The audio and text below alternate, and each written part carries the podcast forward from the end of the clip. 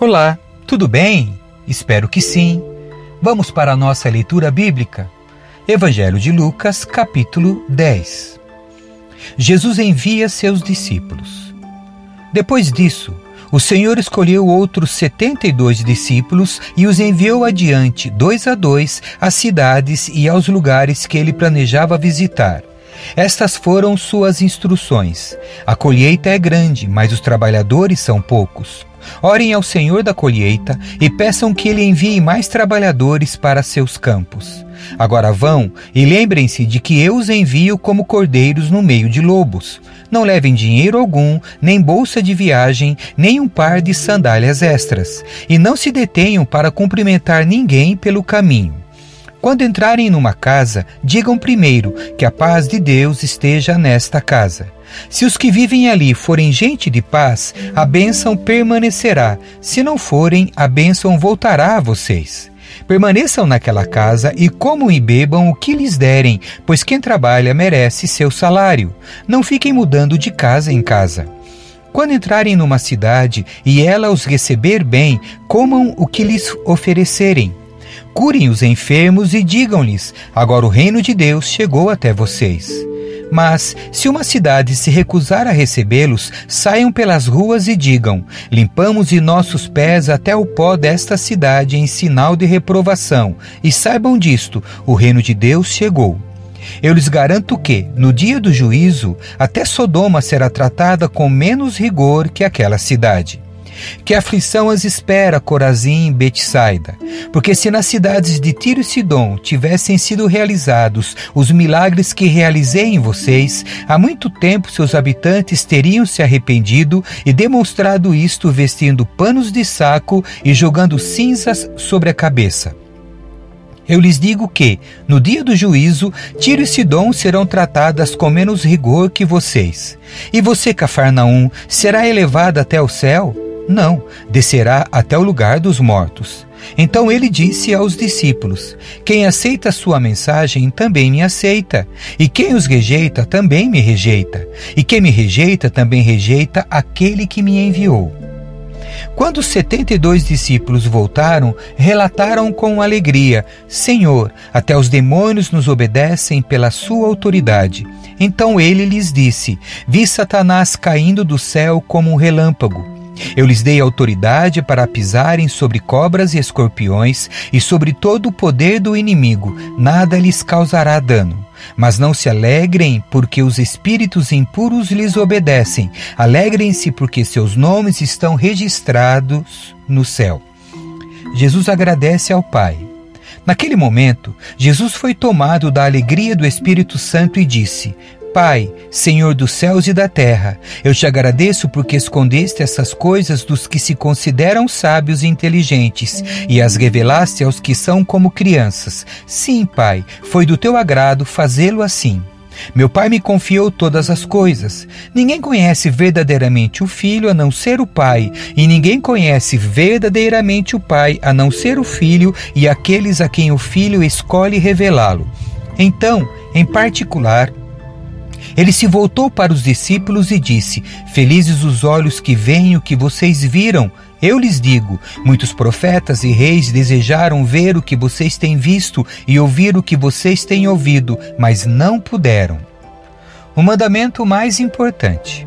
Certo dia, um especialista da lei se levantou para pôr Jesus à prova com esta pergunta: Mestre, o que preciso fazer para herdar a vida eterna? Jesus respondeu: o que diz a lei de Moisés? Como você a entende? O homem respondeu: Ame o Senhor seu Deus de todo o seu coração, de toda a sua alma, de toda a sua força e de toda a sua mente, e ame o seu próximo como a si mesmo. Está correto, disse Jesus. Faça isto e você viverá. A parábola do bom samaritano. O homem, porém, querendo justificar suas ações, perguntou a Jesus: E quem é o meu próximo? Jesus respondeu com uma história. Certo homem descia de Jerusalém a Jericó quando foi atacado por bandidos. Eles lhe tiraram as roupas, o espancaram e o deixaram quase morto à beira da estrada. Por acaso descia por ali um sacerdote. Quando viu o homem caído, atravessou para o outro lado da estrada. Um levita fazia o mesmo caminho e viu o homem caído, mas também atravessou e passou longe. Então veio um samaritano e, ao ver o homem, teve compaixão dele. Foi até ele, tratou de seus ferimentos com óleo e vinho e os enfaixou. Depois, colocou o homem em seu jumento e o levou a uma hospedaria onde cuidou dele. No dia seguinte, deu duas moedas de prata ao dono da hospedaria e disse: Cuide deste homem. Se você precisar gastar a mais com ele, eu lhe pagarei a diferença quando voltar. Qual desses três você diria que foi o próximo do homem atacado pelos bandidos? perguntou Jesus. O especialista da lei respondeu: Aquele que teve misericórdia dele. Então Jesus disse: Então vá e faça o mesmo. Jesus visita Marta e Maria. Jesus e seus discípulos seguiram viagem e chegaram a um povoado onde uma mulher chamada Marta os recebeu em sua casa. Sua irmã Maria sentou-se aos pés de Jesus e ouvia o que ele ensinava.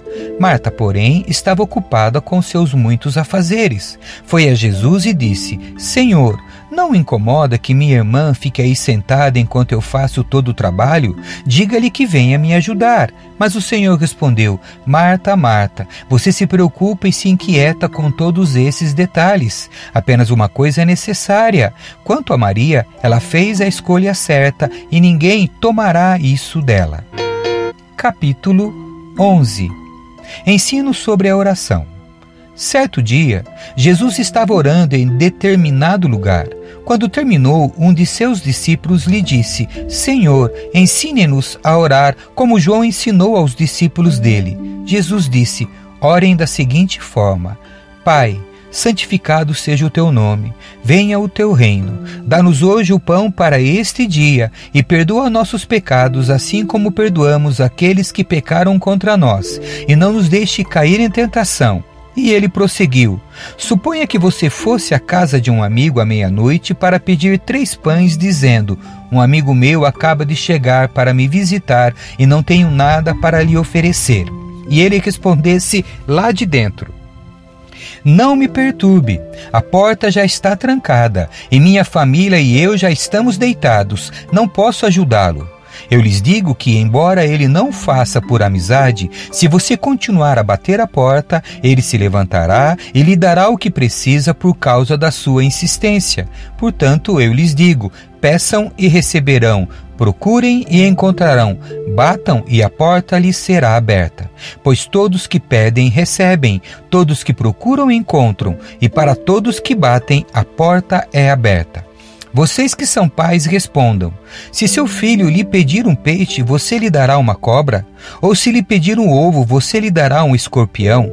Portanto, se vocês que são pecadores sabem como dar bons presentes a seus filhos, quanto mais seu Pai no céu dará o Espírito Santo aos que lhe pedirem.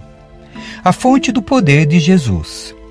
Certo dia, Jesus expulsou um demônio que deixava um homem mudo, e quando o demônio saiu, o homem começou a falar. A multidão ficou admirada, mas alguns disseram: É pelo poder de Beuzebu, o príncipe dos demônios, que ele expulsa os demônios. Outros exigiram que Jesus lhes desse um sinal do céu para provar sua autoridade. Jesus, conhecendo seus pensamentos, disse: Todo reino dividido internamente está condenado à ruína. Uma família dividida contra si mesma se desintegrará. Vocês dizem que eu expulso demônios pelo poder de Beuzebu, mas se Satanás está dividido e luta contra si mesmo, como o seu reino sobreviverá? E se meu poder vem de Beuzebu, o que dizer de seus discípulos? Eles também expulsam demônios, de modo que condenarão vocês pelo que acabaram de dizer. Se contudo expulso demônios pelo poder de Deus, então o reino de Deus já chegou a vocês. Pois quando o homem forte está bem armado e guarda seu palácio, seus bens estão seguros, até que alguém ainda mais forte o ataque e o vença, tire dele suas armas e leve embora seus pertences. Quem não está comigo opõe-se a mim, e quem não trabalha comigo trabalha contra mim. Quando um espírito impuro sai de uma pessoa, anda por lugares secos à procura de descanso, mas não o encontrando, diz: Voltarei à casa da qual saí. Ele volta para sua antiga casa e a encontra vazia, varrida e arrumada. Então o espírito busca outros sete espíritos piores que ele, e todos entram na pessoa e passam a morar nela, e a pessoa fica pior que antes. Enquanto ele falava, uma mulher na multidão gritou: Feliz é sua mãe, que o deu à luz e o amamentou. Jesus, porém, respondeu: Ainda mais felizes são os que ouvem a palavra de Deus e a praticam. O sinal de Jonas. Enquanto a multidão se apertava contra Jesus, ele disse: Essa geração perversa insiste que eu lhe mostre um sinal, mas o único sinal que lhes darei será o de Jonas. O que aconteceu com ele foi um sinal para o povo de Nínive. O que acontecer com o filho do homem será um sinal para esta geração. A rainha de Sabá se levantará contra essa geração no dia do juízo e a condenará, pois veio de uma terra distante para ouvir a sabedoria de Salomão, e vocês têm à sua frente alguém maior que Salomão. Os habitantes de Nínive também se levantarão contra esta geração no dia do juízo e a condenarão, pois eles se arrependeram de seus pecados quando ouviram a mensagem anunciada por Jonas, e vocês têm à sua frente alguém maior que Jonas receber a luz. Não faz sentido acender uma lâmpada e depois escondê-la ou colocá-la sob um cesto. Pelo contrário, ela é colocada num pedestal de onde sua luz é vista por todos que entram na casa. Seus olhos são como uma lâmpada que ilumina todo o corpo. Quando os olhos são bons, todo o corpo se enche de luz, mas quando são maus, o corpo se enche de escuridão. Portanto, tomem cuidado para que sua luz não seja, na verdade, escuridão.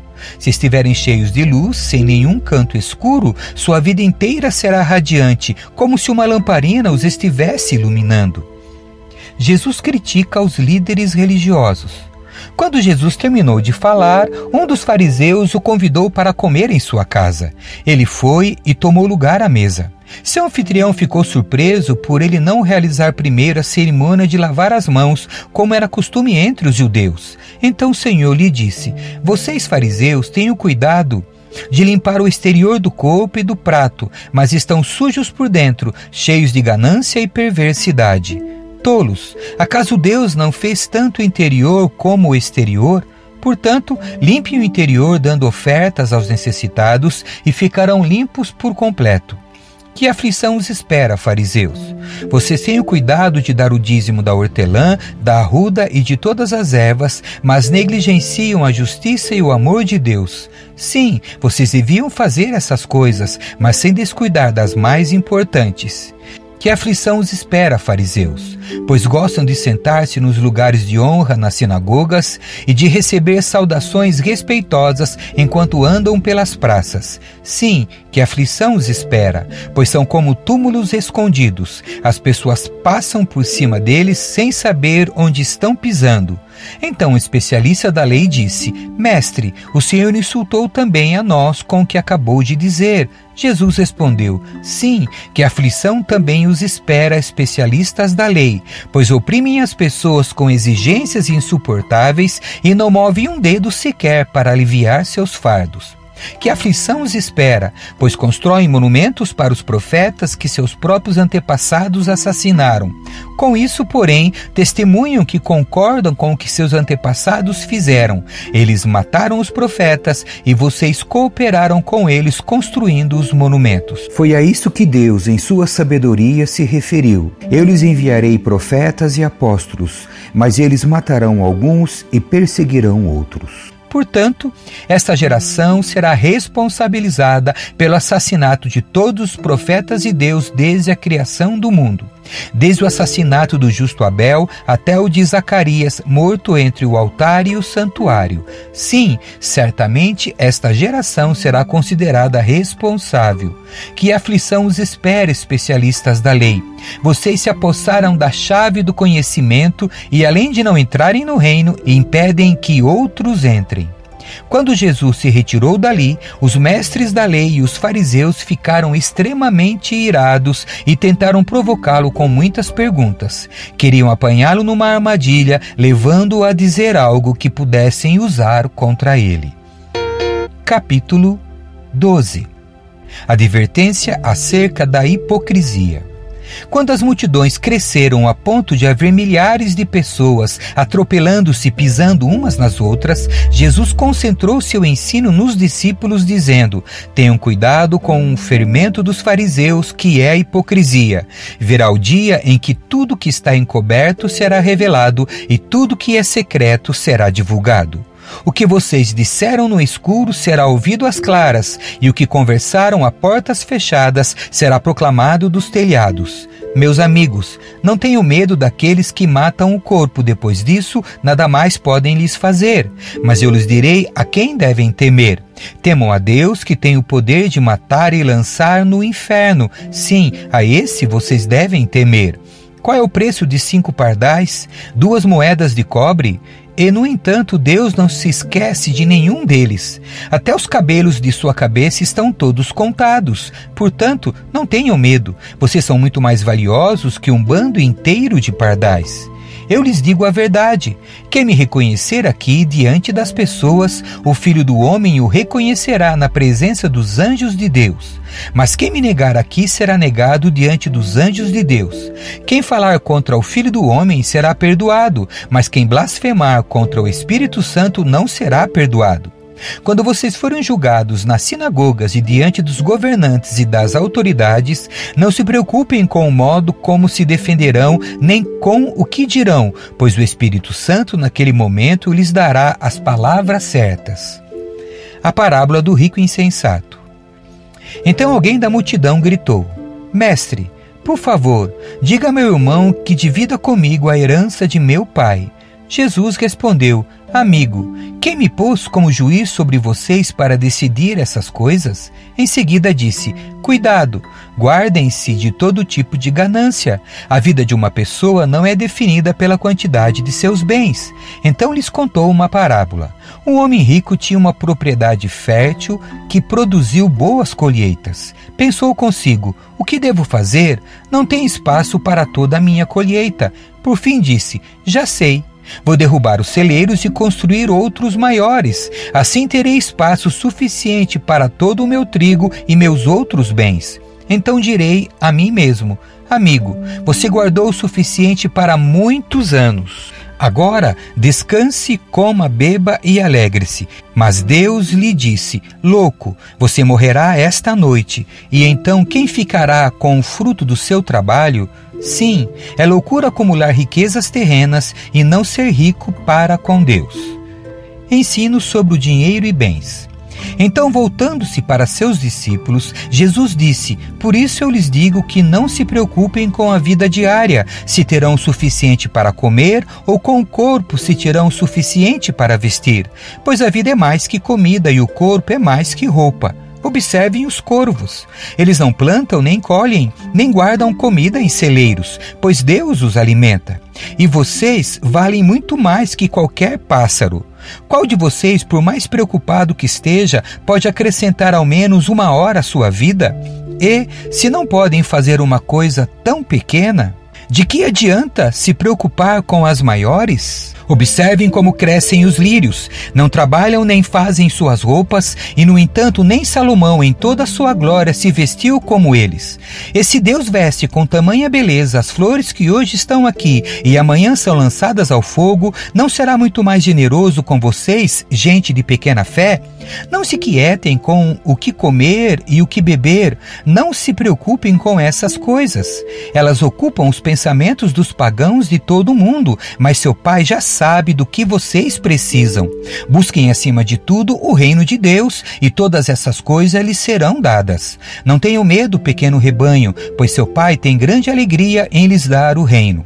Vendam seus bens e deem aos necessitados. Com isso, ajuntarão tesouros no céu, e as bolsas no céu não se desgastam nem se desfazem. Seu tesouro estará seguro, nenhum ladrão o roubará e nenhuma traça o destruirá.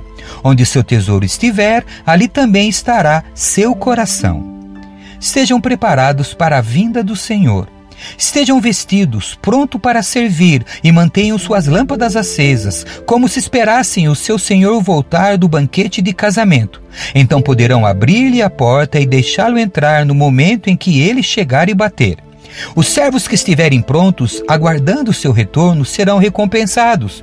Eu lhes digo a verdade: ele mesmo se vestirá como servo, indicará onde vocês se sentarão e os servirá enquanto estão à mesa. Quer ele venha no meio da noite, quer de madrugada, ele recompensará os servos que estiverem prontos. Entendam isto: se o dono da casa soubesse exatamente a que horas o ladrão viria, não permitiria que a casa fosse arrombada. Estejam também sempre preparados, pois o filho do homem virá quando menos esperam. Então Pedro perguntou: Senhor, essa ilustração se aplica apenas a nós ou a todos? O Senhor respondeu: O servo fiel e sensato é aquele a quem o Senhor encarrega de chefiar os demais servos da casa e alimentá-los. Se o Senhor voltar e constatar que seu servo fez um bom trabalho, eu lhes digo a verdade: ele colocará todos os seus bens sob os cuidados desse servo.